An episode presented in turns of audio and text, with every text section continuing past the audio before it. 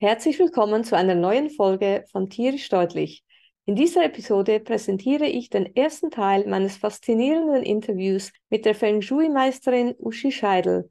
Wir erkunden, wie Tiere uns durch Energiearbeit unterstützen und wie wir wiederum unsere tierischen Gefährten unterstützen können. Uschi Scheidel teilt uns erstaunliche Einblicke, wie Tiere unsere Umgebung positiv beeinflussen können und wie Feng Shui Ihnen dabei hilft, sich wohlzufühlen. Der zweite Teil des Interviews folgt nächste Woche. Bleib dran und freue dich auf weitere Inspiration. Vielen Dank fürs Zuhören und viel Spaß mit dieser Episode. Herzlich willkommen zu Tierisch Deutlich, deine Tierkommunikationsshow für ein besseres Tierverständnis. Mein Name ist Paloma Berci, seit 2001 professionelle Tierkommunikatorin und du findest mich auf universellekommunikation.com. Heute habe ich einen ganz speziellen Gast, nämlich die Uschi Scheidel. Und auf die Uschi bin ich gekommen, weil ich auf einem Hundespaziergang plötzlich die Idee hatte, hm, Feng Shui, Tiere und Feng Shui. Gibt es denn auch für Tiere Feng Shui? also bei mir kommen ja die verrücktesten Ideen, wenn ich auf dem Hundespaziergang bin, tatsächlich. Und so habe ich mich dann aufgemacht, äh, als ich dann wieder zu Hause war und habe im Internet recherchiert. Und so viele Menschen, die Feng Shui für Tiere machen, gibt es gar nicht. Aber ich habe jemanden gefunden. Ich habe die Uschi gefunden. Und wir haben dann ein wirklich ganz tolles Gespräch geführt. Und dann habe ich gesagt, das müssen wir als eine Podcast-Episode aufnehmen, als Interview. Und äh, heute ist sie hier. Herzlich willkommen, Uschi. Stell dich doch bitte kurz vor. Hallo, danke, liebe Paloma. Äh, danke, dass ich dabei sein darf bei deinem super Podcast. Mein Name ist Uschi Scheidel. Ich bin hier in Österreich zu Hause, in Niederösterreich. Und ich habe hier mein Büro ich arbeite von hier aus. Fahre natürlich auch zu Kunden und ich bin auch international tätig. Teilweise eben über Zoom oder teilweise bin ich sogar im, im Ausland unterwegs. Was machst denn du genau? Ja, ich mache Feng Shui und zwar das klassische Feng Shui. Und da geht es mir ja vorrangig um diese Lebensfreude und diese Harmonie. Es gibt da ja so viel mehr. Und das Anliegen ist mir eben, Geht es dem Menschen gut? Geht es dem Tier gut? Geht es dem Tier gut? Geht es dem Menschen gut?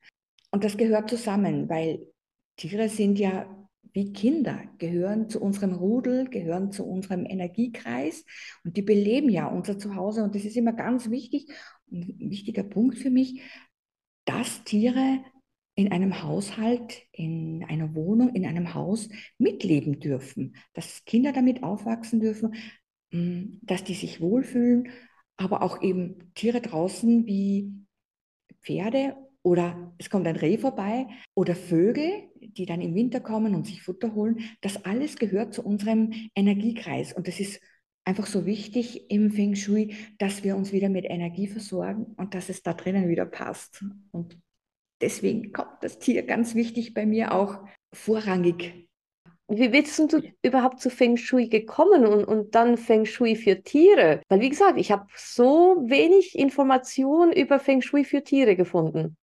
Ja, begonnen hat dieser Trend ja bei uns in Österreich so Mitte, später der 80er Jahre und jeder hat sich dann einmal dafür interessiert, was ist dieses Feng Shui und dann ist dieses Thema wieder abgeflacht. Und als ich mit meinem Mann zusammengekommen bin, der eine, eine Baufirma hat, also der saniert, baut um, baut Dachböden aus, baut dazu und um, da ist es ja wichtig, dann habe ich auf den Plan geschaut. Dann habe ich auf den Plan geschaut, jetzt kommt der Legi, äh, meine Katze. Immer wenn ich auf den Plan oder auf den Grundriss geschaut habe, dann habe ich mir gedacht, irgendwas stimmt da nicht. Und dann habe ich zu meinem Mann gesagt, was ist da los auf diesem einen Teil?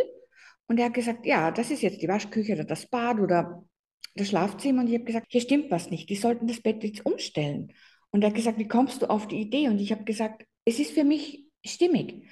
Und von diesem stimmig, das war für mich nicht Beweis genug. Jetzt habe ich eine Feng Shui-Ausbildung gemacht. Also die Leute haben dann damals das Schlafzimmer eben umgestellt und haben gesagt, es geht ihnen besser. Aber ich habe nach Beweisen gesucht, dass dieses Gefühl stimmt. Und deswegen habe ich eine Feng Shui-Ausbildung gemacht. Und Und so konnte ich belegen, dass es nicht nur mein Gefühl ist, sondern dass es auch bewiesen ist, dass dass es einfach stimmt. Also ich versuche immer nach Beweisen zu suchen, dass ich nicht irgendetwas erkläre oder erzähle, sondern dass das auch wirklich seine Begründung hat. Und diese Begründung ist eben im Feng Shui. Und so darf ich auch bei meinem Mann oft mitarbeiten, weil er sagt, geh schau auf den Plan, was ist da los?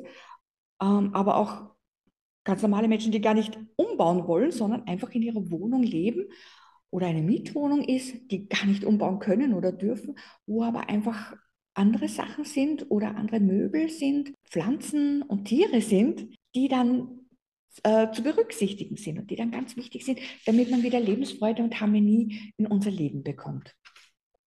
Ja, das ist ja tatsächlich so. Man fühlt sich ja, also es ist mir aufgefallen, ich habe früher meine Wohnung immer sehr oft, immer wieder mal umgestellt. Ja.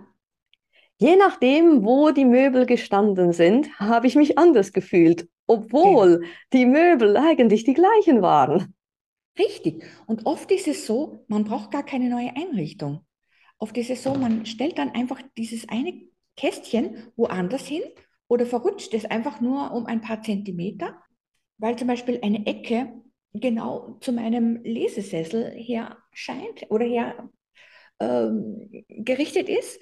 Und das stört dann, wenn ich in dieser Leseecke sitze und dieses Kästchen mit dieser Ecke genau auf mich schaut, dann stört das unbewusst. Und wenn man das fühlt oder auch nicht fühlt, also da kann ich das schon sehr erleichtern. Also man kann dann sehr viel leichter lesen, ein Buch lesen, wenn das Kästchen jetzt ein bisschen verschoben ist und die Ecke nicht mehr direkt auf einen hinzielt. Das gilt auch für Tiere, wenn die einen Schlafplatz haben, und die können einfach nicht in Ruhe sich ausruhen, ähm, fühlen sich gestresst. Dann ist es immer besser, wenn man eine Ecke entfernt, die genau auf dieses Bettchen vom Hund hin, hin zielt, wie ein Pfeil, sagt man bei uns im Feng Shui, wie ein Sha-Chi-Pfeil. Das ist dann keine gute Energie und das kann man super gut entschärfen. Also das würde ich jetzt zum Beispiel bei einem Hundebettchen, weil der Hund ist also brav, ne, der legt sich hin, wo wir sagen, oder was wir ihm empfehlen, komm, mach hier Platz. Die Katze ist da wieder schlau, auf die können wir schauen. Die legt sich automatisch dorthin, wo es wirklich für sie sehr gut passt. Man kann dann auch noch einen Test machen. Man kann sagen, okay, meine Katze liebt dieses Bettchen. Könnte ich das vielleicht auch ein bisschen woanders hinrutschen? Geht die Katze mit mit dem Bettchen oder bleibt sie auf der Stelle liegen? Bleibt sie auf der Stelle liegen ohne diesen Bettchen, dann weiß ich, hier ist äh, ein Magnetfeld oder eine Wasserader. Die Katze braucht das jetzt. Dann liegt es nicht am Bettchen, dass das so gut ist und so toll ist, sondern dann braucht sie gerade diese Strömungen, die da bei uns noch der, auf der Erde verlaufen. Ja, das ist ja noch so spannend bei den Katzen, weil Katzen laden sich ja an sogenannten Negativenergien auf, oder? Ja, die lieben das. Ähm, man sagt ja auch, Katze liegt so gern am Fenster und schaut dem Verkehr zu, den vorbeifahrenden Autos. Aber wenn sie dann draußen ist, die Katze auf der Straße, dann scheut sie natürlich die Autos. Das ist ja dann zu gefährlich, zu schnell. Aber diese Energie von diesen vorbeifahrenden Autos, das liebt sie. Also da kann sie sich aufladen, an den Wasseradern kann sie sich aufladen und auf Magnetfeldern kann sie sich aufladen. Hm. Also das und an uns, an uns lädt sie sich ja auch auf. Also wir Menschen haben ja sogenannte Energieaustrittspunkte. Und ich sage ja dann immer, wir lassen die Energie los, die wir nicht mehr brauchen, so quasi unseren energetischen Abfall. Genau, ja. Und, ja, und ja. da legt sich ja die Katze immer sehr gern zum Beispiel auf unseren Bauch, auf unseren Solarplexus oder an unsere Füße. Ja, unten an den Füßen haben wir ja auch solche Austrittspunkte. Oder am Kopf oben. Also das ist schon ganz spannend zuzuschauen wie die Tiere auf Energien reagieren. Und dann ist es natürlich auch ganz klar, dass wir auch auf Energien reagieren. Deshalb finde ich das Feng Shui, was sich ja mit Energien auseinandersetzt, so faszinierend. Ja, und genau in Zeiten wie diesen, wir brauchen die Energie so sehr, jetzt wo sich alles ein bisschen wandelt und ändert und man sich denkt, was ist jetzt los?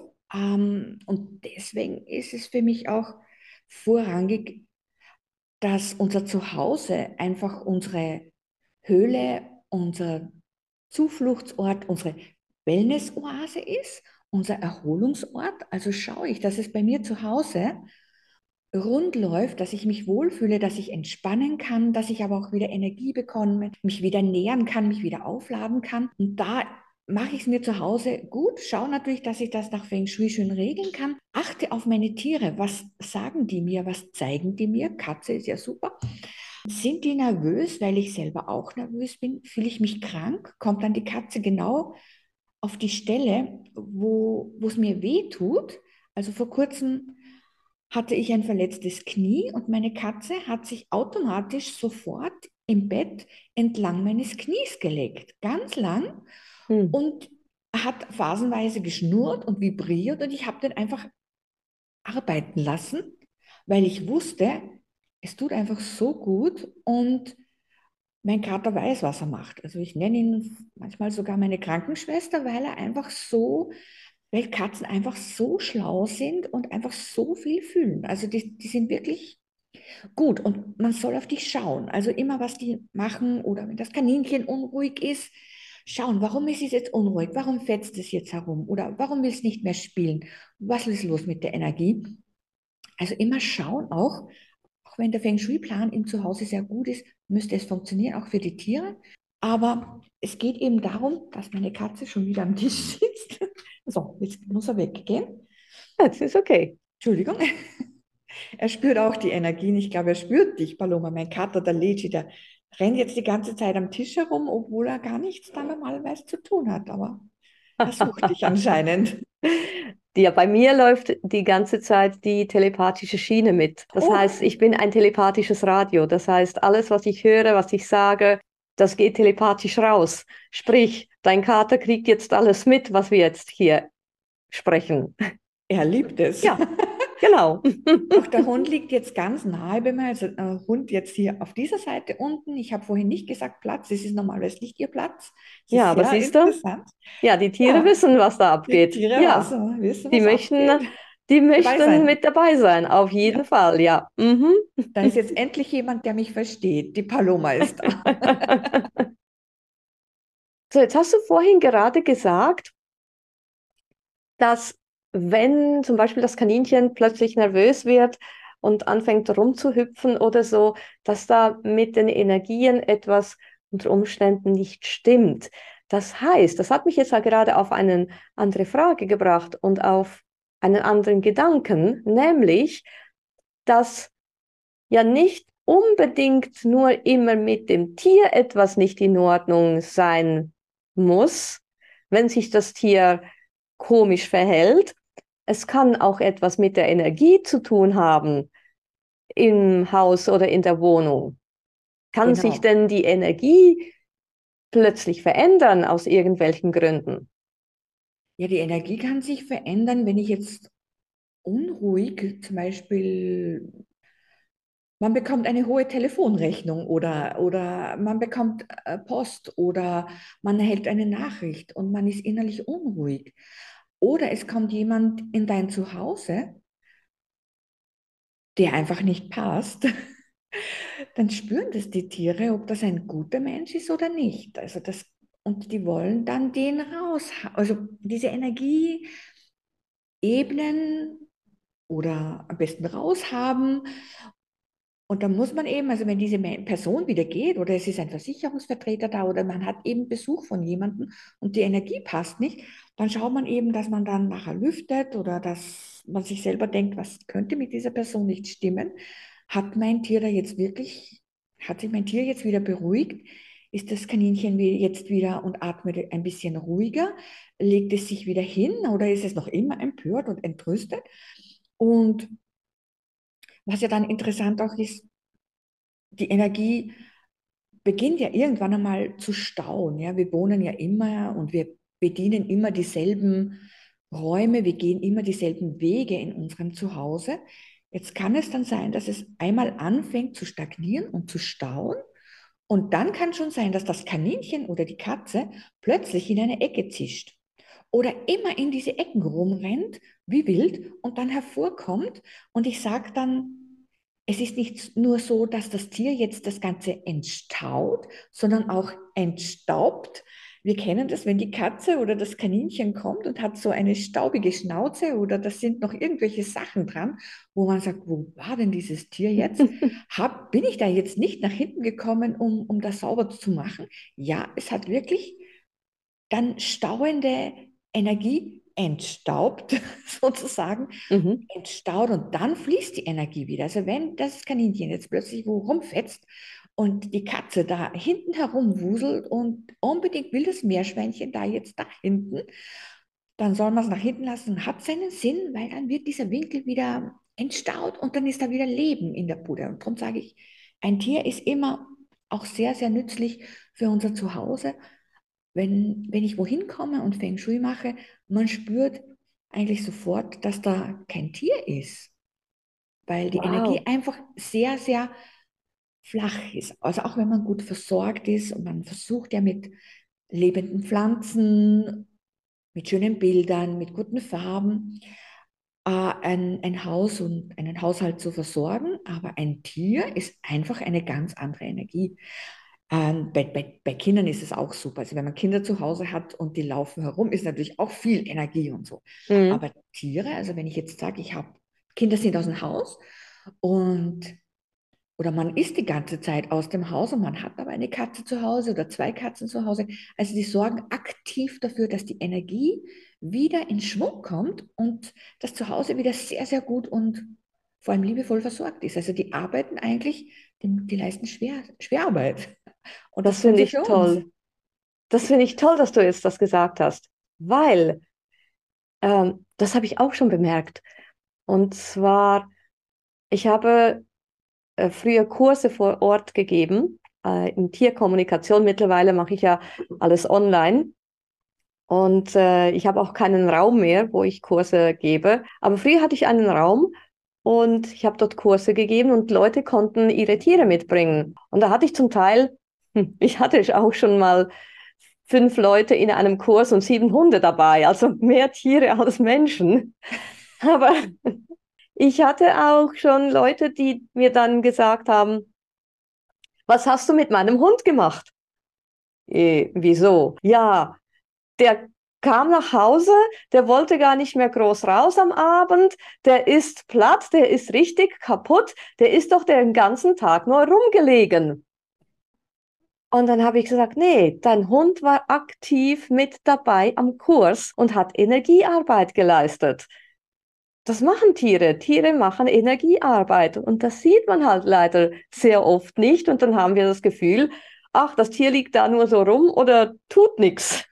Ja, aber das ist, das ähm, habe ich auch sehr oft beobachtet, dass, dass die einfach viel mehr spüren, als wir Menschen einfach in der Lage sind dazu. Also dieser, man sagt ja auch der sechste Sinn oder der siebte Sinn, die haben das. Da habe ich mir auch Notizen noch dazu gemacht. Aber das, das ist einfach ein, ein wichtiges Teil und wir können uns darauf verlassen. Und das ist jetzt nicht nur eine neue, moderne Bewegung, das jetzt mit diesem Feng Shui. Wir haben auch bei uns im Lande, noch lange bevor wir Kenntnisse hatten von Feng Shui, wir in Österreich oder in Zentraleuropa, war es ja schon vor 200, 300 Jahren so, dass wenn wir wenn hier jemand ein Grundstück, ein Landgut hatte und wusste, er wird hier irgendwo sein Haus errichten, dann ließ man eine Herde Schafe losziehen auf dieses Grundstück.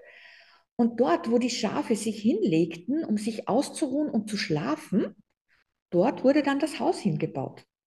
Also Ach. es gab schon so ein tolles Wissen und damals waren die schon auch verständlich.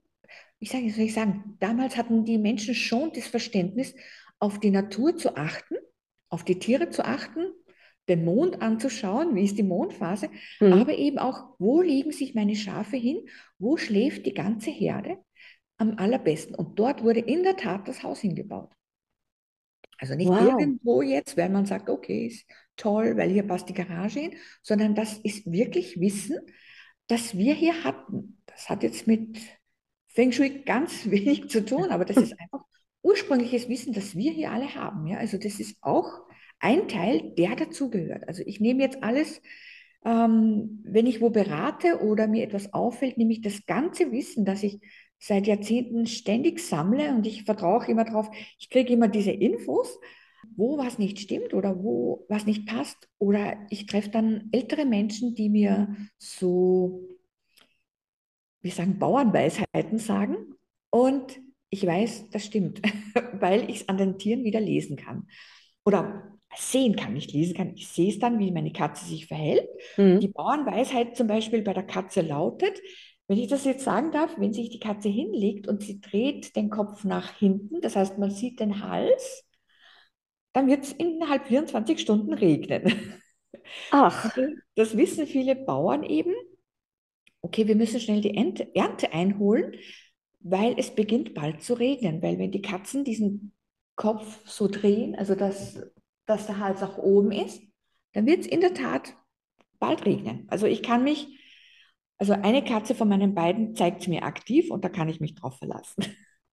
Also wir haben so viel Wissen, was wir uns von den Tieren abschauen können, weil wenn ich dann früher gesagt hätte oder man sagt, wo baue ich mein Haus hin, dann würde ich das wahrscheinlich nicht so erraten wie diese Schafherde, die da ja. Klar, klar. Jetzt kann man natürlich mit äh, Wasseradernrouten gehen und, und oder schauen, wie das Grundstück energetisch ist oder wie es stimmig ist oder wie weit man am nächsten Haus ist. Also es gibt eben viele Punkte, die man halt als Mensch vom Verstand und Feng Shui mathematisch sich errechnen kann in der Geomantie, was toll wäre oder was optimal wäre. Optimal, um wieder unsere Energie zu versorgen, um in unserer Energie zu bleiben, keine Energie zu verlieren, gute Energie zu haben, dass es uns geht, dann geht es automatisch den Tieren auch gut.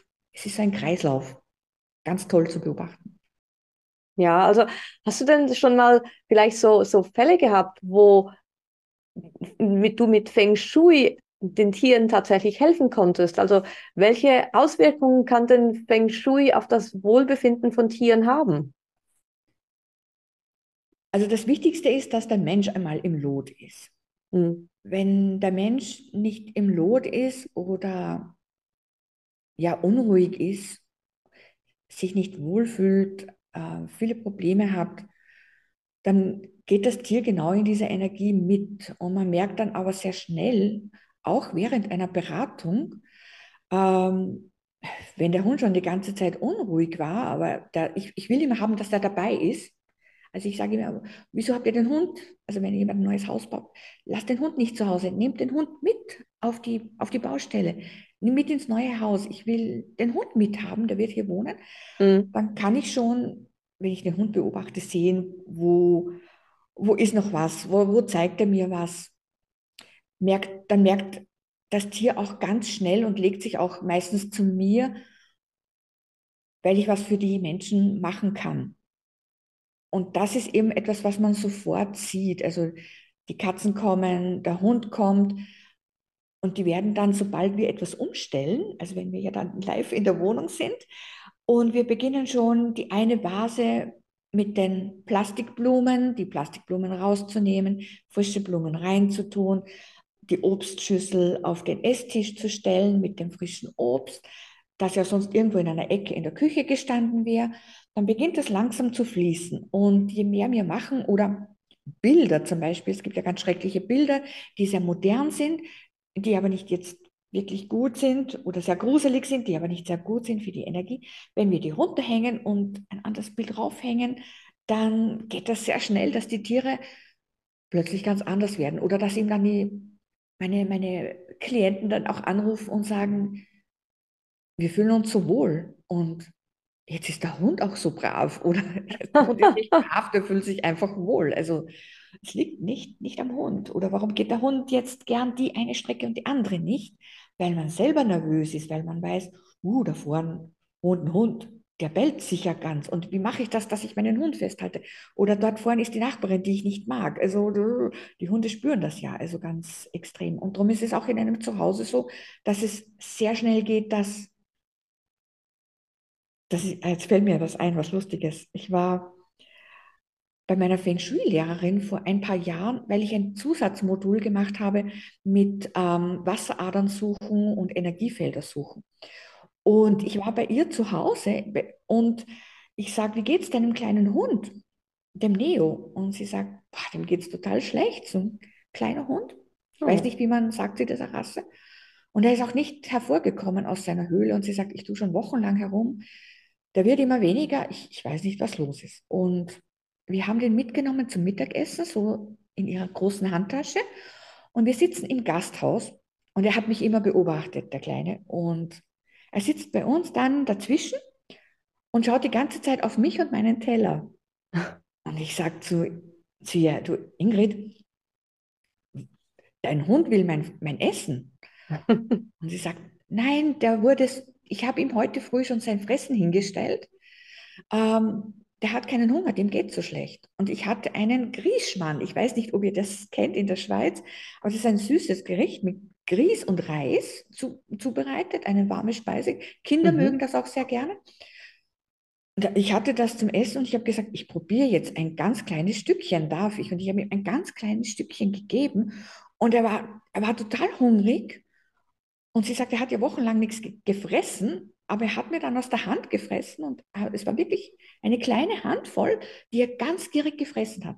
Dann hat er geschlafen und den ganzen Nachmittag geschlafen und am nächsten Tag war er gesund. Also sie hat gesagt, irgendwas hast du jetzt erraten oder irgendwas hat ihm jetzt gefallen, dass du da warst und äh, war, dem geht es wieder gut. Also immer wenn jemand zu ihr kommt und sagt, ich kenne die Geschichte mit dem Grischmann und deinem Neo, dann kennt sie sich aus, bei wem die jetzt waren. Oder eben auch, ähm, man soll nicht unterschätzen, die, die Pflanzen fallen mir ein. Also meine Lehrerin hatte ähm, Pflanzenmusik. Es gibt im Feng Shui eben auch, dass man eine Pflanze diesen kleinen Sensor anbringt und dann macht irgendein Gerät diese Musik. Ich verstehe jetzt nicht viel davon, aber so ein Gerät gibt es und das hat immer die ganze Zeit so eine leichte Melodie gehabt. Äh, aber das ist auch wieder Feng Shui. Also etwas, wo man sagt, die Energie hat ja mit Tieren, mit Menschen, mit Pflanzen zu tun. Es gibt viel mehr, als wir uns vorstellen können. Mhm. Und als ich, den, als ich zum Abschluss den Test gemacht habe bei ihr, also ich musste eine Prüfung machen, dass ich das alles kann. Und ich habe auch bestimmte Zahlen zum Ausrechnen bekommen. Und während ich den Test mache, denke ich mir, oh, genau dieses Beispiel hat sie mir schon gestern gegeben. Und sie war nicht im Raum. Und ich habe mir gedacht, bevor ich da wieder neu rechne, schaue ich in meinen Unterlagen, was wir gestern berechnet haben. Und plötzlich hat die Pflanze aufgehört zu spielen. Ach, und der Pflanze gesagt, spiel weiter. und ich habe echt abgeschrieben von gestern. Und die Pflanze hat erst wieder am nächsten Tag zu spielen begonnen. Hat sie mir dann geschrieben. Und ich habe dann gestanden, ich habe geschummelt, ich habe das vom Vortag abgeschrieben. Also äh, das ist jetzt so ein großes Feld. Ist mir aber jetzt eingefallen, weil ich damals bei ihr war und weil dieser kleine Neo da was aufgenommen hat von mir, was ihm gut getan hat. Manchmal muss auch was Neues dazu kommen oder mhm. neue Ideen.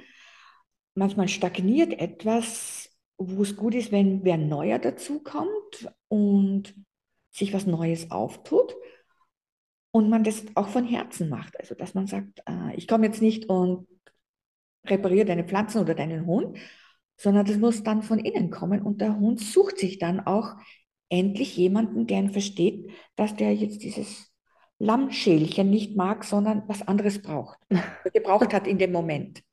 Ja. Also, ich habe immer geschaut, also der Verstand hätte gesagt, ah, er hatte heute früh Lamm, warum frisst er dieses Lammschälchen nicht?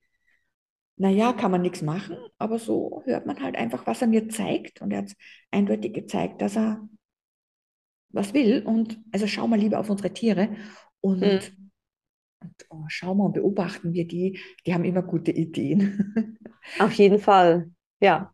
Auf jeden Fall, die haben immer sehr gute Ideen. Ja. Gibt es denn spezifische ähm, Feng Shui-Prinzipien, die vielleicht Tierhalter beachten sollten? vielleicht bevor sie ein Tier zu sich nehmen oder, oder wenn sie ein, schon ein Tier haben, was, worauf sollte man denn speziell achten? Hier fehlt, fällt mir ein der Vogelkäfig. Also wenn man sich jetzt einen Vogel nimmt, Wellensittich oder Papagei, im Feng Shui heißt es, der Käfig sollte so viel als möglich offen sein. Lass den Vogel raus. Käfig würde im Geschlossener Käfig würde im Feng Shui heißen, limitiert, Freiheit beschränken. Und darum ist es wichtig, auch wenn der Vogel der Wellensittich oder Papagei am Abend in den Käfig geht und dort schläft und so ein Tuch rüberkriegt, dann kann er ausruhen. Aber man soll denen auch bitte vorher bedenken, dass man die Vögel rauslässt. Äh, weil nur das freudige Zwitschern bringt Energie oder ein kleiner Rundflug im Haus oder in der Voliere bringt mehr Energie als limitierte Energie, weil der Vogel immer im Käfig sein muss. Also bevor ich mir dann einen Vogel nehme oder der traurig ist, weil er alleine ist, es gibt bestimmte Vogelarten, die brauchen einen Partner. Dann unbedingt, ja. Ich mich mhm. unbedingt dafür einsetzen, dass der einen zweiten bekommt. Und also das, das ist ein ganz wichtiges Feng Shui-Prinzip. Also nicht einsperren oder den Hund in so einen Käfig sperren untertags, während man im Büro ist. Also das gibt's und das ist limitiert. Also das ist einfach, dann lasse ich sein und warte einfach, bis dass man älter ist, bis dass man mehr Zeit hat für einen Hund oder bis dass die Lebensumstände passen, dass ich mir einen Hund nehme oder dass ich dann wirklich sage, okay, ich möchte gerne ein Tier und ich möchte so gerne streicheln und ich möchte nicht alleine sein, dann eine Katze zu nehmen und auch hier eben darauf zu achten, dass die Katze Gesellschaft hat und dass, wenn man dann nach Hause kommt, dass man wirklich aktiv mit der Katze spielt und dass die jetzt nicht einfach nur zum Streicheln da ist, sondern dass man auch wirklich spielt und, und, und gut für die Tiere da ist. Also bevor im Feng Shui, also keine Käfige, wenn geht, einem, oder wenn ich eine Echse habe, ich sehe jetzt die ganze Zeit so ein Terrarium vor mir, wenn da so eine schöne Echse da in, im Aquarium ist und die ist alleine und die hat nur Menschen um sich. Also wenn wir uns jetzt vorstellen, wir würden auf einem Planeten sein, wo eine andere Spezies ist und, und ich bin der einzige Mensch dort alleine, bin ich froh, wenn irgendein Mensch kommt, mhm. mit dem ich kommunizieren kann oder dass ich sehe, wie macht der das und jenes. Da kann ich mir ein bisschen noch was anschauen und abschauen und auch wenn ich mich vielleicht mit dem Menschen nicht so gut verstehen würde, wenn man das sagt, zwei Katzen, oh, die verstehen sich nicht. Aber irgendwo ist es auch wieder ein Tier, das vier Pfoten hat und ich würde dann eine Tierkommunikatorin rufen und sagen, passt das mit meinen zwei Katzen oder was hat die, dass die sich nicht verstehen? Also das ist dann auch wieder so eine große äh, Geschichte, die einfach dann auch wieder von der Energie her so sehr gut passt. Also da gibt es so viele Einflüsse, die da zusammenkommen. Also ich quatschte die ganze Zeit von Hundertsten ins Tausendste, aber es gehört alles zu unserem Energiespektrum. Auf jeden Fall, ja. Also das, das ist Feng Shui. Im Feng Shui geht es ja um Energien und, und, grundsätzlich alles ist Energie. Und äh, grundsätzlich ist es ja auch so, wenn bevor man sich ein anderes Tier dazu nimmt, wäre es gut, wenn man eben schaut, passt es mit dem Tier, das ich jetzt bereits schon habe. Und man kann auf telepathischer Ebene tatsächlich die beiden telepathisch vorstellen untereinander und dann sieht man, passt's oder passt's nicht. Das wäre wünschenswert und nicht zuerst das Tier holen, schauen, passt's oder passt's nicht. Und wenn man merkt, es passt nicht, dann ruft man die Tierkommunikatorin. Also. Erste Hilfe. genau. Ja, wie kann man denn das Zuhause oder den Lebensraum eines Tieres Feng Shui-mäßig gestalten? Du hast jetzt zum Beispiel gesagt, vorhin hast du den, den, den Vogelkäfig. Also äh, ich würde sowieso keinen Käfig nehmen, sondern eher eine Voliere, weil da hat äh, haben die Vögel wenigstens ein bisschen mehr Platz, sich zu bewegen, also etwas Größeres.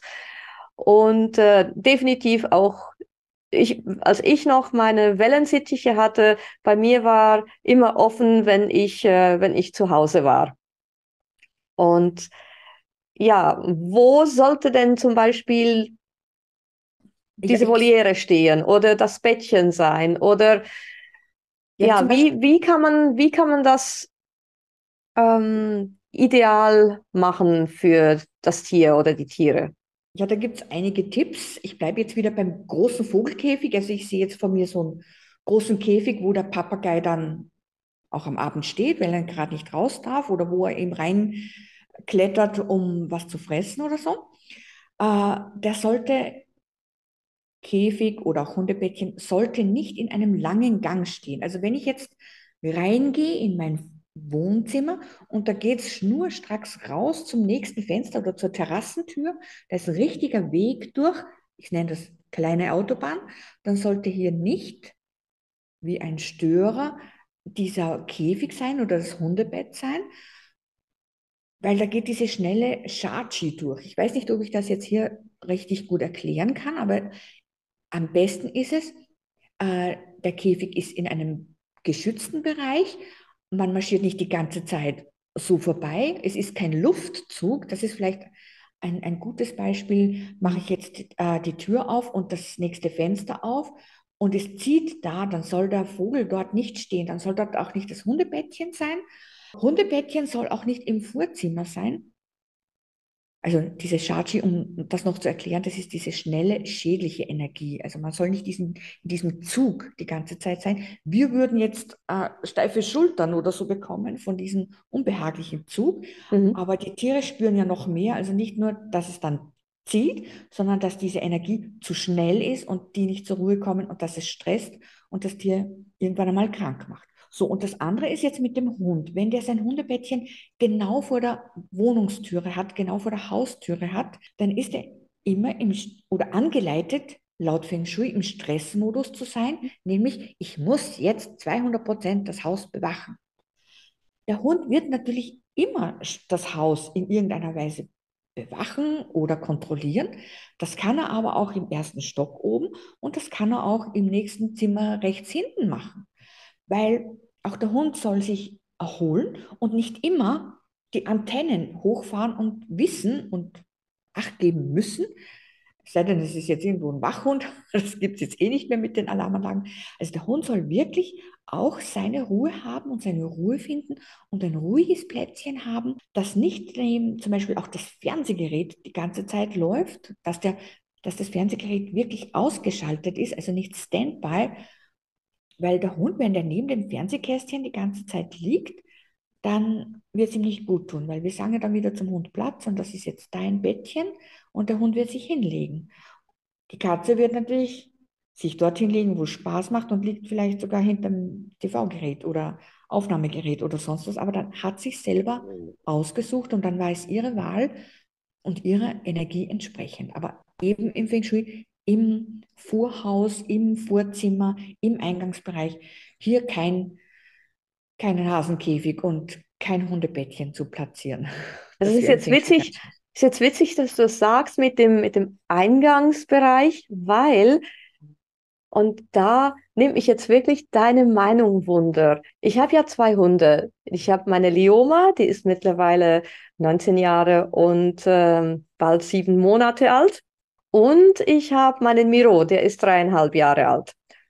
Und meiner Lioma geht es im Moment nicht wirklich so gut. Sie hat Mühe mit Fressen. Manchmal frisst sie, manchmal frisst sie nur ganz wenig. Dann will sie wieder einen halben Tag, fast einen Tag lang nichts fressen, dann frisst sie wieder. Und es ist immer so eine Sache mit dem Füttern. Also ich ich, ich brauche jetzt im Moment wirklich extrem viel Zeit, um meine Hunde zu füttern, weil ich halt immer wieder gucke, was möchte denn jetzt meine Lioma? Ich biete ihr verschiedene Dinge an und bis sie dann endlich mal was nimmt. Ich bin wirklich sehr, sehr froh, dass sie bis jetzt noch nicht angefangen hat, an Gewicht zu verlieren, aber sie hat halt an den Nieren und ja, es ist halt schwierig. Jetzt, es ist natürlich auch schwierig für meinen anderen Hund, für den Miro, weil der sieht natürlich, ich, ich füttere die Lioma da ein bisschen und da ein bisschen und, und er muss ja, er muss ja irgendwie seinen geregelten Tag auch haben, also sein Futter. Und wenn ich ihn, ich habe jetzt angefangen, ihn einfach zu füttern. Wenn jetzt aber die Lioma zum Beispiel im, im Wohnzimmer schläft und normalerweise frisst die Lioma in der Küche und der Miro frisst im Wohnzimmer und er hat da seinen Platz. Jetzt habe ich aber angefangen, wenn halt die Lioma am Schlafen ist, füttere ich dann den Miro trotzdem, aber nicht im Wohnzimmer, sondern ich habe das ein paar Mal vor der Haus, vor der Wohnungstüre gemacht. Wirklich ja. im, im Eingangsbereich. Ja. Und du merkst das dem Hund an. Der frisst zwar, aber der fühlt sich sowas von unwohl dort. Ich habe das auch nur ein paar Mal gemacht und dann anschließend habe ich gedacht, es ist mir egal, dann schläft halt die Lioma und der Miro frisst halt trotzdem im Wohnzimmer. und jetzt geht's wieder gut, jetzt, jetzt fühlt es sich wieder okay. Aber was war das mit dem mit der, mit der Wohnungstüre. War das ähm, tatsächlich um, der Ort, der... Ja, weil, weil sie spürt, dass da Energie, da kommt ja die Hauptenergie rein. Die Hauptenergie kommt durch die Wohnungstüre, durch die Haustüre, kommt es durch. Und das ist auch irgendwie stressige Energie, weil hier kommt eben dieser Hauptenergiefluss mal rein und der verteilt sich dann in der Wohnung. Jetzt ist das ein, ein Stresspotenzial. Es könnte jederzeit wer anläuten, anklopfen, äh, vorbeigehen. Und die Energie kommt so 100% rein und das ist dann stressig. Man kann sich nicht, äh, man kann nicht in Ruhe kauen, man kann nicht in Ruhe schnuppern. Riecht's gut? Ist es lecker? Hm, Nehme ich's und so. Und ist das Frauli jetzt auch gestresst? Merkt ihr jetzt auch, dass hier die Wohnungstür ist? Kommt jetzt wer rein oder so? Ah, darum ist es auch manchmal ganz gut, vielleicht hilft das auch. Wenn ein Tier frisst, dann sollte es nicht mit dem Rücken zur Tür sein, wo in der Küche zum Beispiel, wo jemand reinkommen kann. Äh, besser ist es, es ist ähm, jetzt von der Seite, dass es jetzt seitlich fressen kann. Also wenn du jetzt hier die Tür bist, dann kann das Tier seitlich immer noch, seitlich immer noch sehen, Jetzt kommt wer rein, es bewegt sich jemand, nicht zu so schnell, aber es ist jemand hier, okay, es ist jemand hier, es ist alles gut. Aber wenn das Tier mit dem Rücken zur Tür ist, dann hat es immer den, das Gefühl, okay, ich fresse, ich fresse. Ah, was ist hinter mir los? Ist da noch was los? Äh, will da jemand spielen oder äh, kommt noch jemand rein? Um, ist das Härchen schon zu Hause? Also das ist immer so, aber wenn es sehen kann, was gleichzeitig los ist beim Fressen, dann ist es auch immer gut. Also nicht mit dem Rücken, nicht mit dem Schwanz zur Tür, sondern immer ein Auge noch auf die, die Möglichkeit zu haben, dass man noch ein Auge zur Tür hat. Das beruhigt auch viele Tiere. Also, das, ist, das ist jetzt spannend, weil er, er tatsächlich, die, die Türe hatte er immer im Rücken. Also ja, das, Probier das mal, erklärt natürlich vieles, ja. ja. seitlich und ja, er stellt sich ja, er stellt sich ja selbst so hin. Also er kann sich ja so hinstellen, wie er möchte. Aber okay. Ich habe ich hab einfach den Napf äh, in den Eingangsbereich getan und er hat sich halt mit dem okay. äh, so hingestellt, dass die Türe im Rücken war, aber total gestresst. Das heißt, er, er hätte schon sein Futter auch geschützt. genau. Dadurch, dass er, dass er sich so stellt, wenn jemand reinkommt, ist es mein Futter. Aber er hat dort eben weniger Ruhe auch wenn jemand sagt, es ist sowieso nichts los, bei mir geht kein Mensch untertags vorbei, vielleicht zwei Personen oder es läutet kaum jemand, aber es ist trotzdem die Energie, die Es ist die Energie, genau, es ist die Energie. Ja, ich habe das auch nur ein paar Mal gemacht tatsächlich und äh, bin jetzt bin dann wieder übergegangen, ihm sein Futter dort zu geben, wo er normalerweise frisst und jetzt ist alles wieder in Ordnung. Aber das ist mir einfach aufgefallen und habe gedacht, das ist noch spannend, dass er sich da so richtig unwohl gefühlt hat. Und, und auch wenn jemand, wenn, wenn, wenn ein Hund schnell frisst, so akkurat frisst, so gar nicht kaut, sondern rein frisst, dann haben die auch, auch so ein Stresspotenzial. Also Freunde von mir, deren Hund kriegt das Fressen leider im Vorzimmer, weil sie es nicht so gut verstehen, wenn ich sage, dass es nicht optimal ist, weil für die ist es eben praktisch, wollen dort das Hundefutter ist und nicht oben im Wohnbereich ist. Manchmal ist es so, aber der Hund frisst wirklich, der haut rein mit diesem Brecki und wenn da das Frauchen schon die Stufen raufgeht, dann kann es sein, also wenn die auf der Hälfte der Stufe ist, hat er schon fertig gefressen. Und da wäre es eben besser, wenn das Frauchen noch auf der ersten Stufe sitzen bleibt und dass er nicht den Eindruck hat, Frauchen ist wieder weg oder so, sondern es gibt zwei Stresspotenziale. Das eine ist das Vorzimmer, wo die Energie reinkommt und das andere ist, Frauchen geht schon wieder weg. Ich hätte gern mit Frauchen gefressen. Und drum haut der Hund rein. Und das ist eben ein bisschen schwierig, dann auch jemandem zu erklären, was den Hund vielleicht gut tut, weil der dann einfach schlingt. Und, aber einfach wäre besser, wenn er kauen würde nicht? und nicht diesen mhm. Stress hat, Stress hat, Frauchen geht weg. Also und ich bleibe immer in der Nähe vom Hund, bei meinem Hund jetzt, weil die immer schaut, ist sie noch da, geht sie weg, geht sie runter, äh, kommt eine Katze rein. Also bleibe ich einfach irgendwo daneben, mache irgendwas, was nicht aufregend ist, sondern mache ganz normale Sachen in der Küche, die harmlos sind, sage ich jetzt einmal. Also ich mixe nichts oder so, sondern ich bewege mich ganz normal und ganz ruhig oder setze mich dazu Und dann fressen die Tiere wirklich ganz, ganz ruhig. Also ich gehe auf keinen Fall weg, sondern lasse die in Ruhe fressen und stress die nicht weg, weil das Wichtige eben bei den Tieren ist auch stressfrei essen und stressfrei schlafen, ein gesichertes äh, Plätzchen zu haben. Man kann sich das auch auf dem Bagua-Plan, heißt es im Feng Shui, anschauen, wo der optimalste Ort für ein Tier wäre.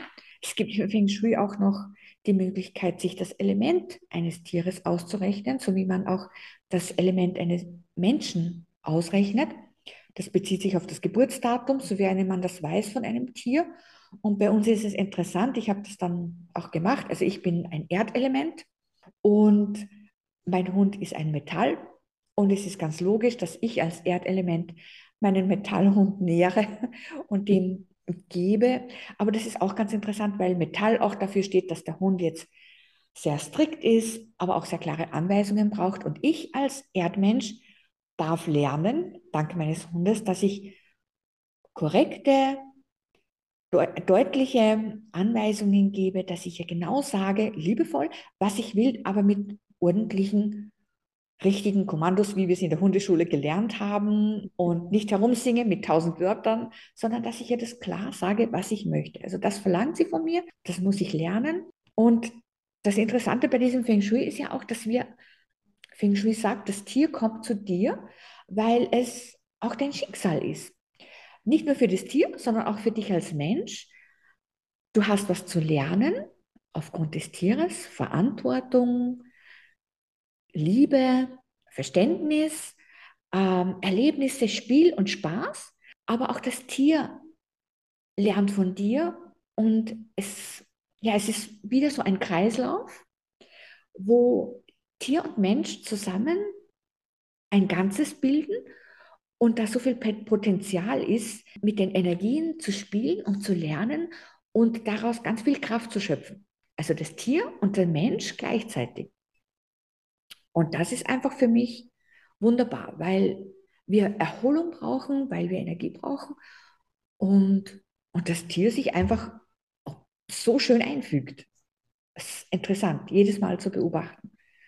Man lernt nie aus. Also alles, was ich, alles, was ich sehe, nehme ich mit, alles, was ich erlebe und erlerne, alles, was ich auch bei meinen Kunden dann sehe, wie das Tier reagiert, warum es sich plötzlich an die Stelle legt oder nicht gelegt hat, weil dieses schreckliche Bild darüber gehangen ist. Oder ja, manchmal sind es auch Fotos von Verwandten, die halt schon in den Hintergrund rücken sollen oder einfach keinen, keine gute, wie soll ich sagen, Aura ausstrahlen.